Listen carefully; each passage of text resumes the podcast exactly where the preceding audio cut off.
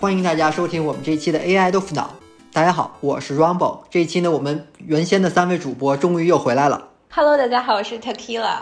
Hello，大家好，我是 Margarita。今天呢，我们就来聊一个稍微呃轻松一点的话题，可能没有前面几期那么的硬核，可能是一个真正的呃如何去定义 AI，或者是 AI 它本身的这么应用的这么一个话题，不用像前几期那么那么硬核。我觉得我们也看到了很多一些听众的反馈，觉得我们可能前几期请了很多的这个大佬们一起来分享，确实这个信息量、信息密度有一点点大。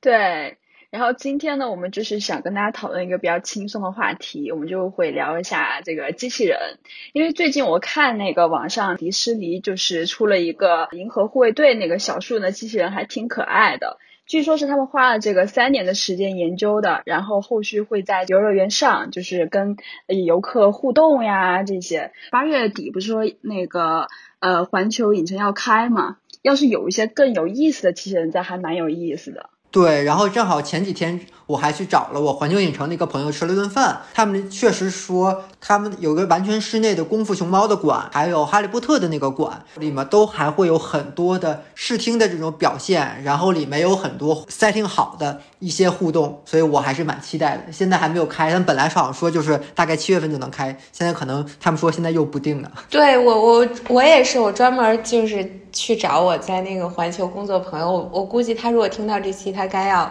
就是骂我了。他说了一些那个透露信息了。对对对，本来是七幺零开，现在改成了八幺八开，然后下面不知道还要不要改。哇哦，八幺八记住了。哦，但是我不知道这个这个格鲁特机器人小树人，对，格鲁特机器人这个也是就是 Universal 他自己的 IP 是吧？迪士尼的。哦，这是迪士尼的啊哦，sorry sorry，对，它就是呃也不大，然后就到时候弄好了之后会在园区里面就跳舞，然后他那个眼神还会跟人进行一个互动，就感觉还挺智能的这种跟人的游客的交互上。然后我们会把这段视频的链接 attach 到我们的这一期的介绍里，然后观众们感兴趣也可以去链接里面看一下。它其实不光有格鲁特这个小树人，还有那个蜘蛛侠，蜘蛛侠也可以像真的一样，在不同的就横跨街道的来飞来飞去的。我觉得这还是迪士尼做的很非常 impressive，而且感觉是能瞬间就给人一个很强的这种融入感的这么的一一些装置吧。嗯，是，所以你说这种机器人啊，因为我们这个节目也是讨论跟人工智能的关系嘛，觉得所有的机器人它都是人工智能吗？还是跟这种人工智能有什么区别呢？Rumble，你觉得？首先，我觉得这里面很明显的一个概念是什么是 robotic，什么是机器人学？就机器人学其实这个东西跟人工智能还是相差是蛮大的。对，然后机器人学它其实更多的可能还是一个自动控制，更多的可能更偏向于控制论的方面。学术里面 robotic 跟 AI 是完全完全分开的。可能 robotic 里面它也有软件那部分，那它那软件的部分更像是以一个控制器，类似于简单的逻辑判断，然后是触发了什么条件会去某一条路线怎么走，就是可能更像于我们古早以前的那种。扫地机器人，它有一些自己明确的条件判断，然后会在不同的条件下去有一些呃自己的反馈。对，这可能是 robotic 所研究的这么一个范围。AI 的话，现在所说的 AI，我更偏向于就像我们前几期也说到了，就是近十年来所说的更为狭义的 AI，它更多的还是一个基于深度神经网络这么去做的一个事情。它跟真正我们去以控制论、以机械为主的。这方面的机器人学还是有蛮大的这么一个差距的，在机器人里面可能也会多多少少去用到，越来越多的去用到 AI 的一些技术，但是其实这两个方向的 overlap 是没有大家想象那么大的。哎，robotics 是一个，就是也是一个专门的学科，是吗？现在对，robotics 是一个单独的学科，就是我们上 robotics 那个课的话，里面讲的就是可能是我们编程是就在一个网格中。某一个点，它怎么怎么走，它触发了一些条件，就往什么左上方走、右上方走，可以形成一条最优的一一条通路也好。它更多的可能是倾向于是这个机械的移动，或者是不管是硬件还是软件层面，这个东西它的 physically，它要去从一个地方到一个地方，这里面不光是它的位置的移动，甚至包括它中间某一个部件的移动。对这种控制在里面，所以这个东西更偏向于 robotic。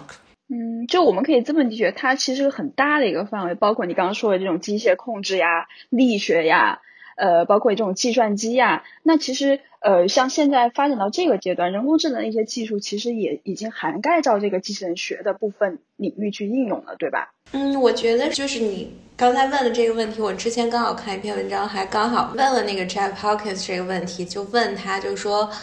Robotics 跟 AI 到底这个区别会不会消失？然后他觉得 AI 的一种附体吧，可能以后就没有那么大的区别。其实就是 AI 没有一个身体，或者是以后可能会有，其实没有必要非要有一个身体，只要是他能够去就是自主移动和学习。然后我觉得就是现在 robotics，我感觉啊，可能就是 AI 是它的重要的技术的一部分，但它还涉及到好多其他的技术。就比如说机器人有的时候要进行一些程序化的动作的时候，它需要有一些力学，比如说物理学或者是数学，还有就是它跟物体表面去接触的时候，可能就是涉及到生物学很多其他学科。但我觉得它其实这个背后，我不知道现在它计算。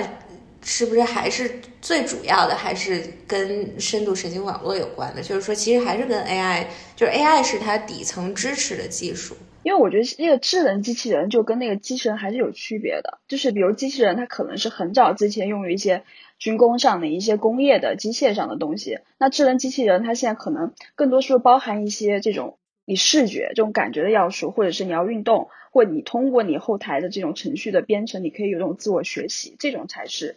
这个智能机器人呢？从我的理解，可能是真正智能机器人。如果从一个比较好理解的角度来看，它就是我能自己控制我 sensor 的输入的这种情况。其实我觉得现在很多古老机器人，甚至以前基于固定的算法，它有很多个 sensor。就不管你是输入一些雷达也好啊，还是你的影像也好、声音也好啊，它可能是在某些固定的位置，然后输入进去这些信息以后，基于里面以前的。已有的逻辑判断，甚至是一些包括神经网络算法也好，来基于一个输出。那如果可能，我们所谓的智能机器人，就是说我的整个 sensor 的一些的，不管是 physically 的移动，还是我里面参数的一些改动，都是基于我后面后端的这个智能算法，等于类似于我能根据我后端的这种计算跟反馈来控制一些前面 sensor 的感知，从而获得更为精确的 data。这个我理解为就是可能是智能机器人的范围，对，等于它对感知侧有了更高的一个要求，就是你要通过一些传感器去接去感知到外界，然后在底层呢也是有通过一些智能 AI 的一些算法。再去回馈反馈到这个机器的整个操作里面去，是吧？对，等于是我对我前面的这种感知器有了更多的一层控制吧。其实像我们机器人说的，也更多的还是智能机器人，它核心还是机器人。我觉得就是它的控制不光是那些机械臂啊，还是你自己身这个机器身体的移动。现在智能机器人，我觉得还是另外一方面，就是对你这个前面的感知器 sensor 的这个控制，因为我可以。通过我后端的算法也好，还是我里面的逻辑也好，去控制你前面的 sensor 的一些感知，从而来优化你整个算法对你的目标进一步的提升。那像那个波士顿动力之前不是有一个机器人可以跳舞嘛？包括那个狗开门，像这种的话，它也会涉及到一些机械控制呀、力学。那它后面的这个跟人工智能相关的部分是什么呢？这个波士顿动力是大家最火最火的一家机器人公司，等于是我们今天这个 topic 绕不过的这么一家公司。但是我其实真的是要说一点，说 Boston Dynamic 这个公司，它的核心就是真正的机器人学，它本来不是一个 AI 公司，它可能仅仅是在最近两三年内，它才更多的去运用了一些 AI 的算法在里面，但它的核心的核心还是一个机械控制的公司。我觉得它最 impressive 的这些贡献，包括甚至于最开始说的，可能大家看见现在稀疏平常就机器人走路，就是模仿人类的机器人走路，这其实是很不可思议，很不可思议，很难吧？对，非常非常难，因为这里面就牵扯到了机器它重心的改变。因为你在走路的过程中，其实是你只有一个脚是受力，等于你的重心一直在改变。然后它包括这个走路，就并不是在一个平缓的这个路面上走路，它里面就还牵扯到一些里面有碎石啊，然后里面的摩擦力还不一样啊，角度还不一样，等于它是我能动态的感知路面的这些变化，然后从而来调整机械整个运动重心的移动，这个是非常非常难的。而且这个如果我没有记错，是一二一三年那会儿就是去做到了。就怎么让这个走路保持平衡？对，然后后来的话，当然进一步包括机械狗的那些很多的复杂的动作啊，甚至到应该是在一七一八年那会儿就有了那个让大家惊掉了下巴那个机器人后空翻，那个是完美的对机器人的这个重心，而且他自己的受力。完美的这么的一个展现，这真的是我觉得是领先，包括国内，包括甚至美国其他公司都领先很多很多年。这个主要还是涉及的是这种力学，对吧？对，我觉得力学比较多，而且我记得我我在好像是哪一年，一七年的时候去参加，就是北京有一个机器人大会，应该每年都有。那个你去看的话，它很多都是研究类似于仿生学，我觉得可能。刚才那个 Rumble 说的那个也有关系，就是说动物是怎么平衡的，猫是为什么能够在空中做一个空翻，或者还是怎么样？就是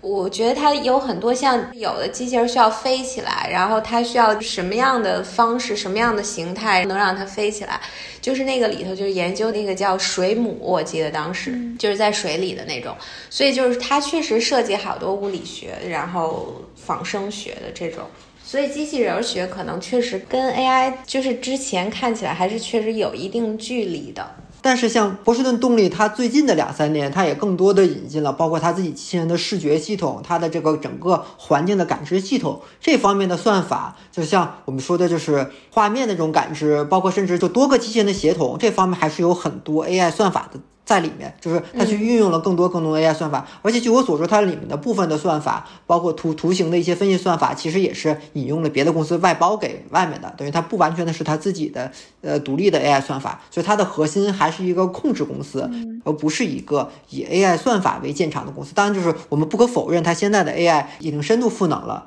但它这里面的核心其实只是一些我们外面公司可以看得到的一些图像的识别啊，一些群体之间的互动啊，这些相对而言就是没有那么那么 fancy 的一些技术。它最 fancy 的技术还是对机械的控制。那像如果是更多侧重于对这种人工智能技术呃控制的这种机器人的话，呃，比如说一些跟人交互的一些陪伴型那种机器人，比如日本的那种仿人型的那种，是更多的应用上哪些技术呢？对话型的这种机器人，它肯定还是它的核心就是对话。它对话的话，就是一个呃自然语言的处理、语音的处理、语音的识别。这里面就有很多块，就是第一你要把它识别出来，然后语义的拆解、语义的理解，然后基于自己的知识库、知识引擎，然后再通过你的语义的处理，再来给出一个合理的输出，然后最后用再把这个合理的输出拟合成一句完整的话，再输输出回来。所以这个一系列都是应该算作现代 AI 的范围内。所以这种东西吧，更多的还是可以算作 AI 更多赋能的一个场景。那像这种，它不一定是一个实体，就比如说像微软小冰，是吧？它可能是一个虚拟的这样一个人工智能，但那种也算一种机器人那种服务，对吧？Siri，对。你们有用过那个微软小冰吗？就那个虚拟女友或男友那个？我好像用的比较少。我前两天打开那个小冰那个官网看了一下，它相当于是你要私人认领的账号。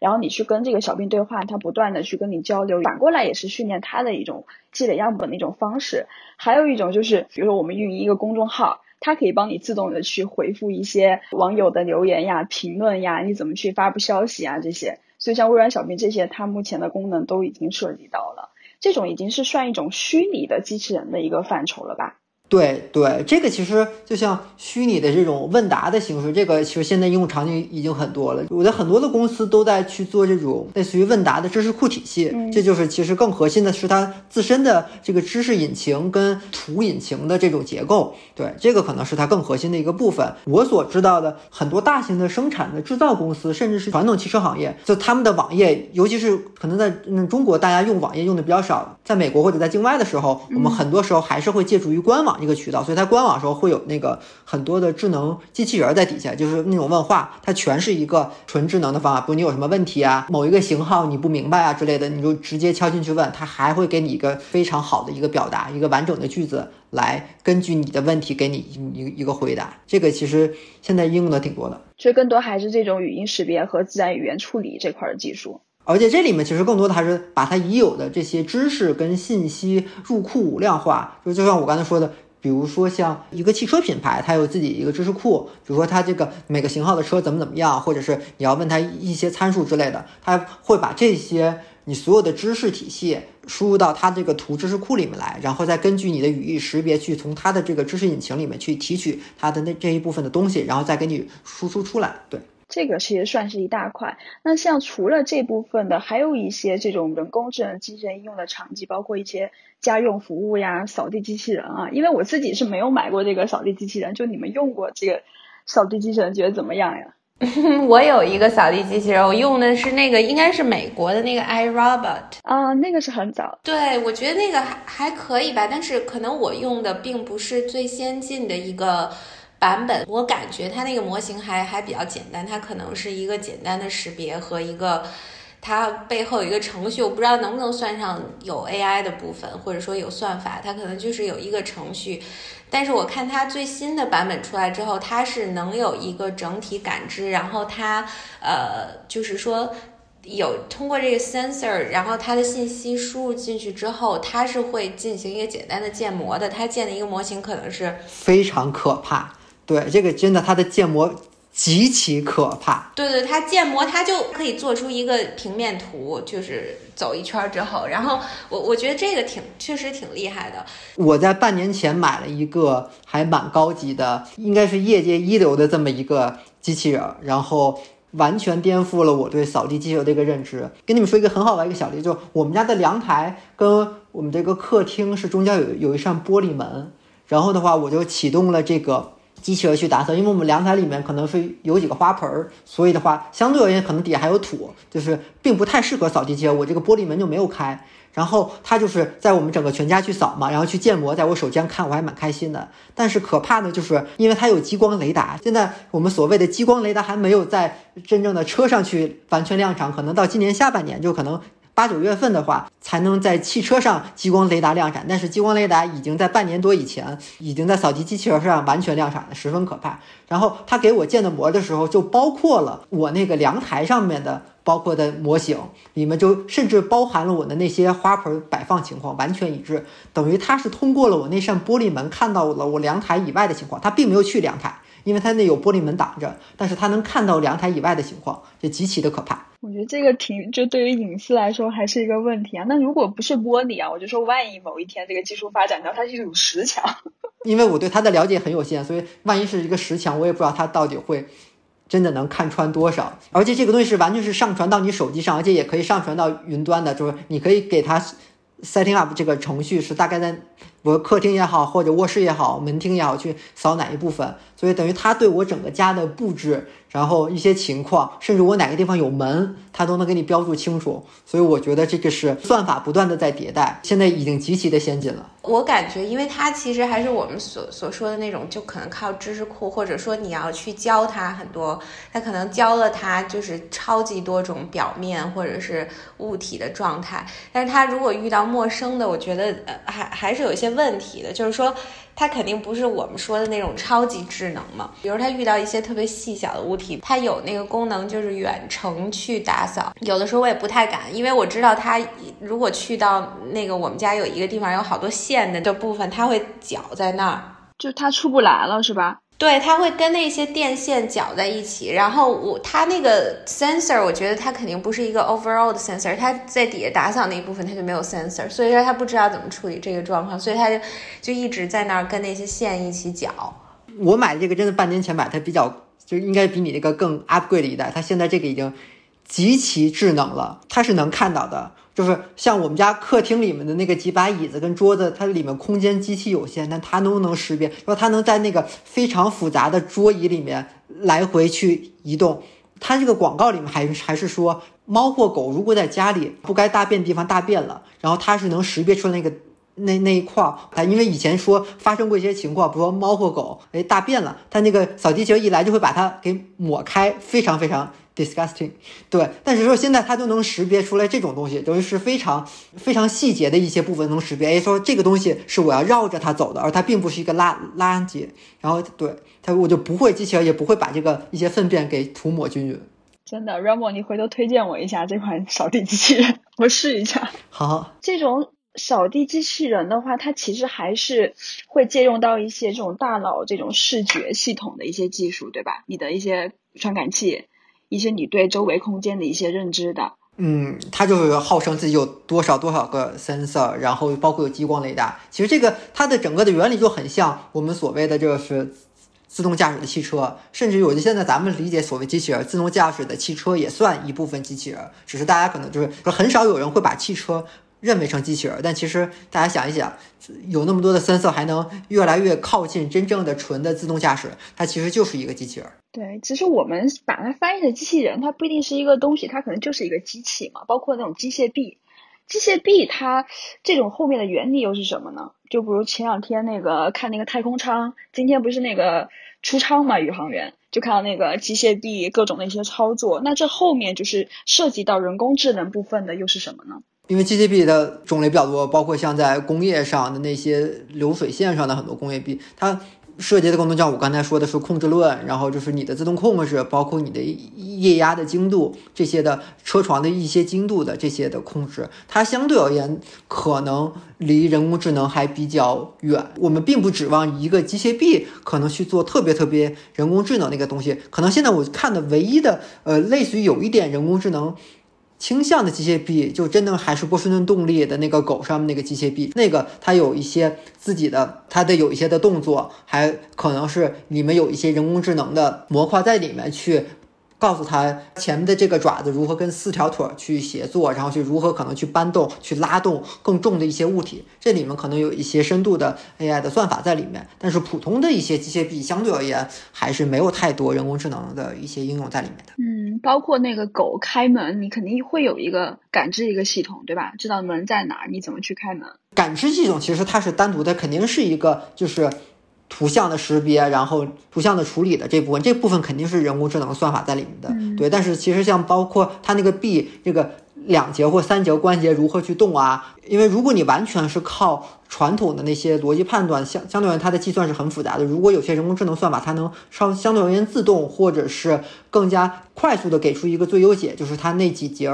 液压阀是如何去动的，或者电机是如何去控制这几节的。对这部分，我现在来看波士顿动力那个狗，它的动作相对而言是非常非常灵活的，是觉得里面肯定是有一些。这个 AI 的优化在里面的，我觉得机械臂跟这个是分开的两个事情。就智能可能处理的是它决策的问题，我觉得。然后机械臂它一系列的技术，就是各种的这个 robotics 的公司其实也很发达，但是它可能在结合的时候，确实现在是一个时机吧。我觉得如果谁能结合的更好，那就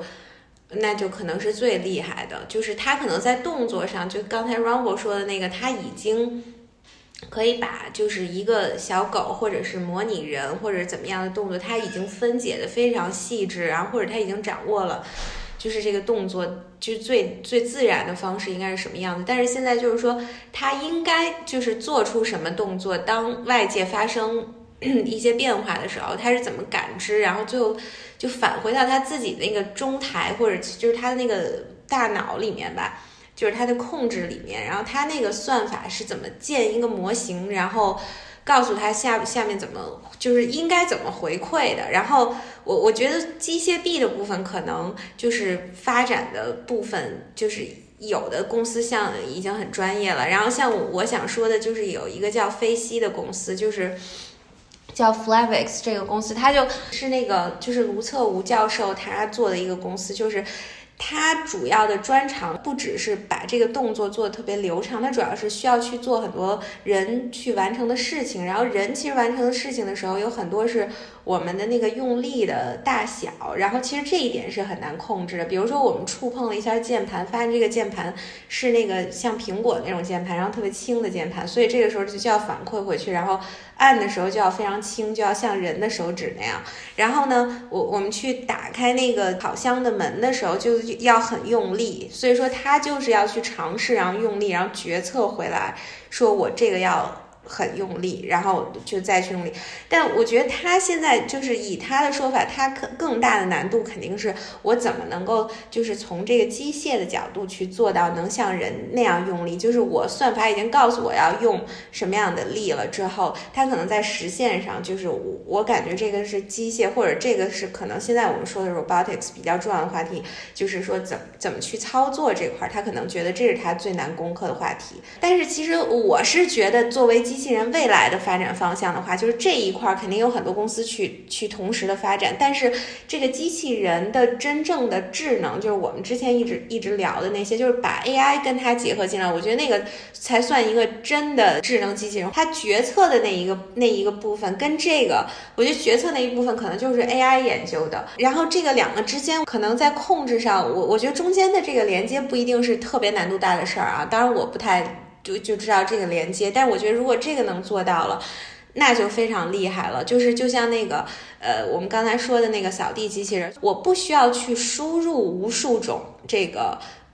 物体的这种状况或者一个家的状况，我我需要它去自己去理解这种状况，就像人一样去适应。对，我要自己去适应。就是我没有见过电线，然后但是它在我的这个中台的这个脑子里。我我能建一个大概的模型出来，然后它是什么状况的，然后是好不好扭动或者怎么样？就我我有一个基本的一个模型和反馈，我觉得这个是一个可能未来的发展方向吧。否则，我觉得我能想到那个扫地机器人最好的方式就是建立一个 open source 的一个平台，就全世界的人，比如说就像刚才讨论到的，就是狗拉屎的这种情况，我输入进去，我就等于说给它 contribute 一个模型一个数据，对吧？训练数据，然后所有的人都 contribute 不同。同的训练数据，那这个机器人，然后中台系统越来越发达，那它肯定是一个特别完美的机器人，就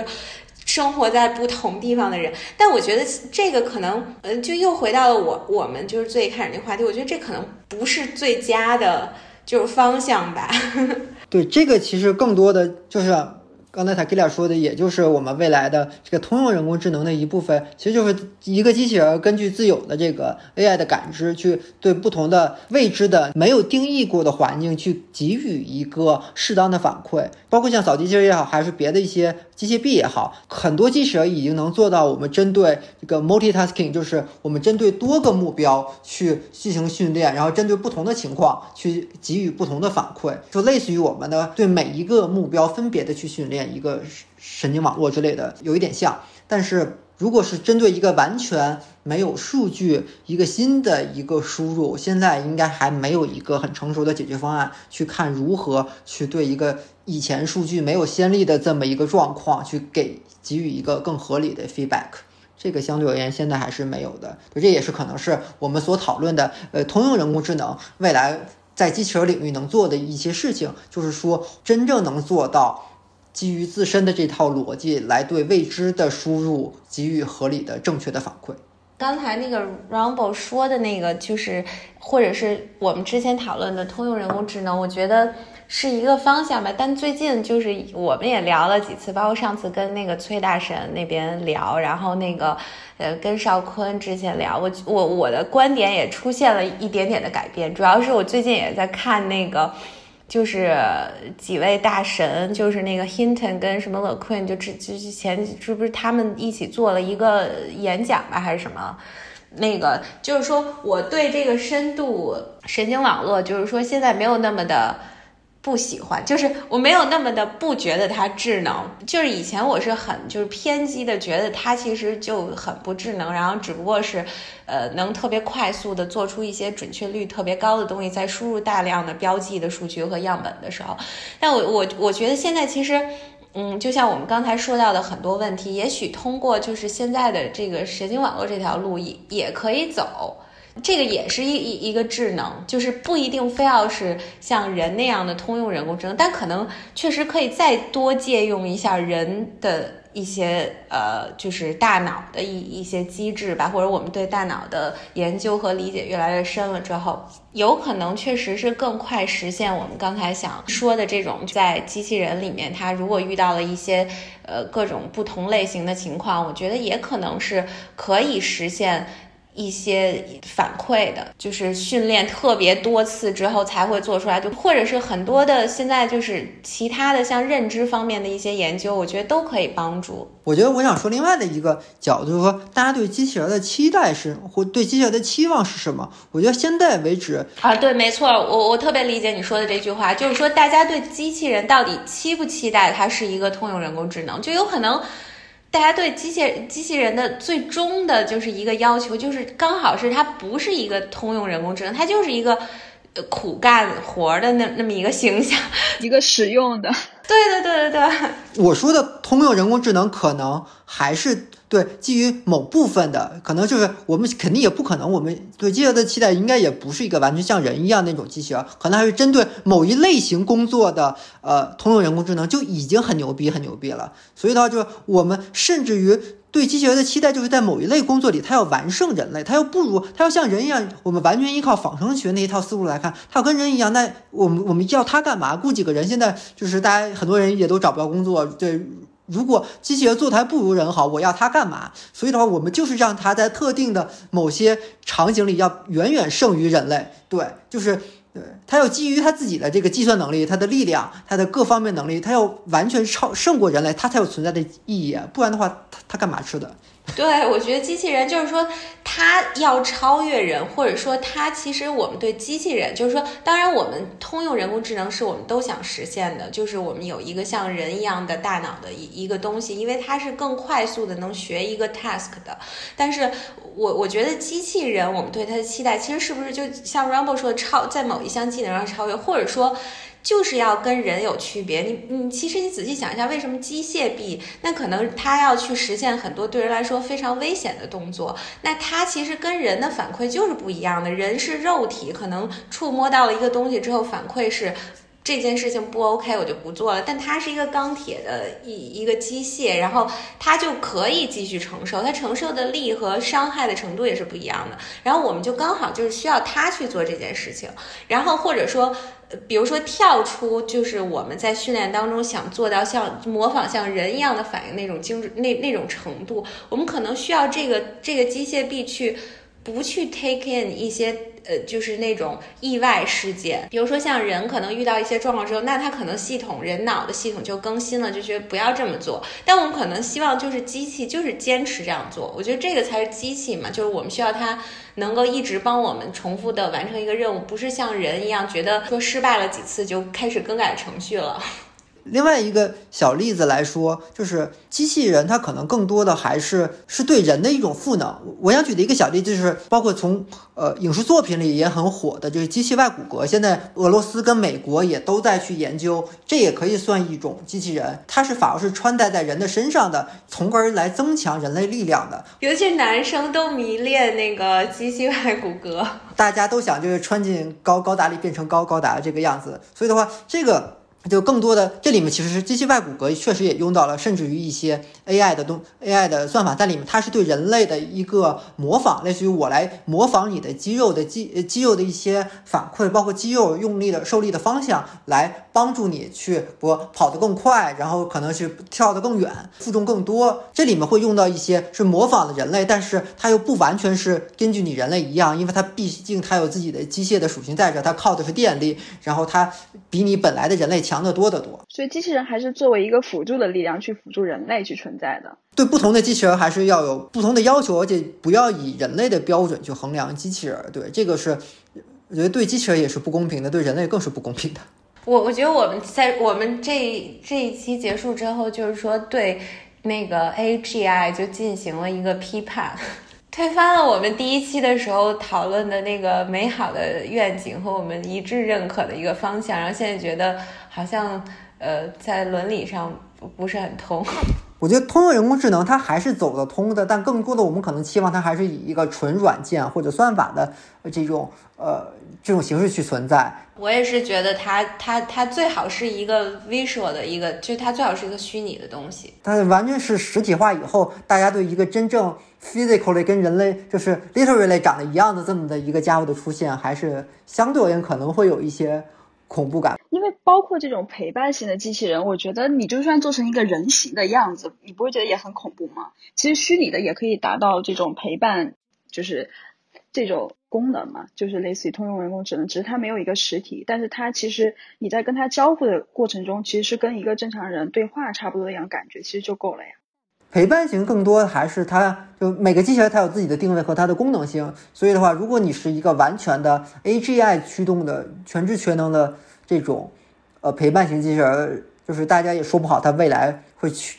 会这个基于自己的很多的呃目的，还有大家也搞不懂这个机器人它到底可能要干什么，甚至去干出一些这个对人类不一定那么友善的事情，这都是很有可能的。我觉得大家更偏向于就是机器人以它。每个机器有自己的定位，有自己的这个功能，然后它在自己的领域发挥到极致，这就是可能人类对机器人未来的这么一个期待。因为现在我们在想，机器人在它自己固定的领域还是很难去做到随机的应变，让它完全像人一样，我觉得未必是一件好的事情。对我，我觉得是回到我们最开始的那个，就是对那个 AGI 的理解。我觉得就是说，机器人跟人工智能的结合是肯定的，就是说人工智能肯定是帮机器人就是越来越好的工作，帮助人类。然后就是说，人工智能怎么去发，就是在机器人这这方面去结合的话，我觉得，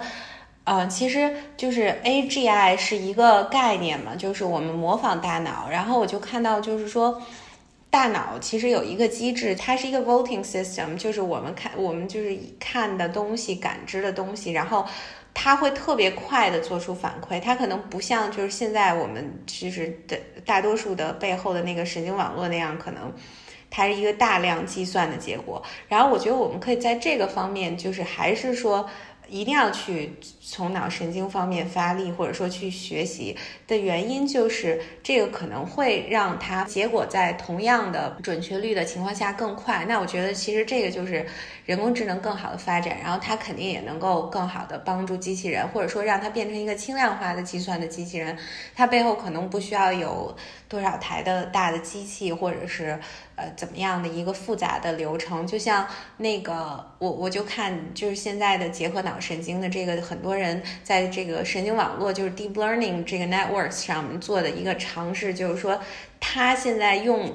百分之二的这个就是神经元去反应，就是每一个刺激或者一次计算就用很少的，然后最后它出来的结果也也很好，但是速度却增加了五十倍。我觉得这些就是我们借用脑神经，然后用到 AI 上的东西，其实也完全可以，就是对机器人是很有帮助的，而且它是更低的那个耗能嘛。我觉得这些也肯定是以后机器人需要去解决的一个问题，就是耗能啊、速度啊这些方面。嗯，就算不是通用机器人，其实向人脑学习，对于一些在细分领域去做的机器人也是很有必要的，对吧？它自自适应。对对对，就是说你你的目的不是说要变成人，但是其实你学人的话，能解决很多他我们也会需要去面对的问题嘛。就包括一个手机，我觉得也一样，就是说现在的的手机的程序，然后是非常耗电的。一个手机可能一天不到就要充电了，那它里面的机制肯定是跟大脑不同的。那大脑肯定是最短路径或者说最省电方式，就大脑的那个放电，